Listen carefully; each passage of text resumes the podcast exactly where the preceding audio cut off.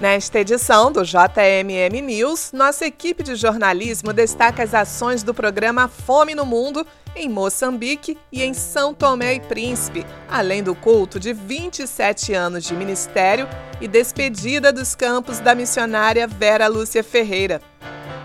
Em outubro, o secretário-geral da Convenção Batista de São Tomé e Príncipe, Camel Quaresma, enviou agradecimentos a missões mundiais. São Tomé e Príncipe é um país no qual a porcentagem de famílias de baixa renda é muito grande. Com a pandemia, esse cenário se agravou, colocando muitos em posição de carência alimentar extrema. Mas através do projeto A Fome no Mundo, cestas básicas foram distribuídas às famílias, ajudando a minimizar o impacto alimentar. O secretário relatou que a entrega das cestas foi um momento de grande satisfação para os que receberam, além de um profundo senso de gratidão. Em algumas casas, em que a distribuição era feita no período da tarde, a cesta básica trazia consigo a primeira refeição do dia. Foram situações marcantes para os voluntários e colaboradores da convenção. Ao todo, através do projeto A Fome no Mundo, 7 mil pessoas foram beneficiadas em sete países por meio da distribuição de mais de 15 toneladas de comida.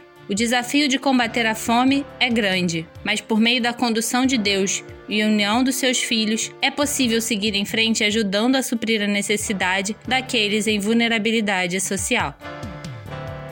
A noite do último domingo, 27 de outubro, foi de festa na primeira Igreja Batista do Lins de Vasconcelos, na zona norte do Rio. Um culto de gratidão a Deus marcou os 27 anos de ministério da missionária Vera Lúcia Ferreira da Rocha. Foi esta mesma igreja que, na década de 1990, decidiu sustentar integralmente Verinha, que fez parte da primeira equipe de obreiros de missões mundiais enviada a um país africano de maioria muçulmana. O pastor Ailton Desidério recebeu com carinho representantes da agência missionária da Convenção Batista Brasileira para os povos estrangeiros, além da homenageada da noite.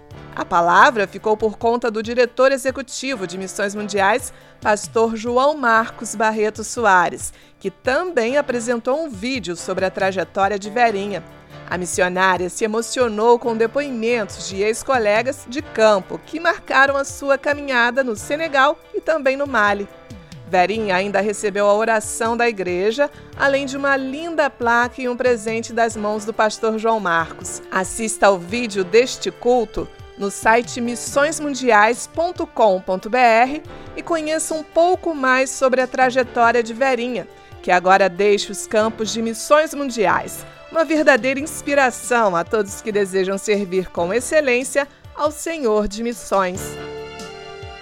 No início do ano de 2020, quando foram divulgados os primeiros casos da Covid-19, a missionária Ana Cristina, que atua em Moçambique, junto com seus colaboradores, fez uma campanha de oração para que Deus pudesse dar estratégias para levar um prato de comida às famílias que sofriam com a fome, por conta do desemprego e porque muitos foram afetados pela doença. Não demorou muito e a ação A Fome no Mundo chegou naquela região. Com a colaboração e participação das igrejas batistas brasileiras, foi possível alimentar mais de 700 pessoas. Ao receber as cestas básicas, as famílias demonstraram gratidão. Rebeca foi uma das alcançadas que agradeceu pelo alimento que supriu a necessidade dos mais carentes. Ela reconheceu o amor manifestado pelas igrejas que entregaram suas ofertas para o programa A Fome no Mundo. Para a glória de Deus, milhares de famílias estão recebendo o alimento por meio deste programa de missões mundiais. Fique por dentro do que Deus tem feito nos campos missionários. Acesse missõesmundiais.com.br.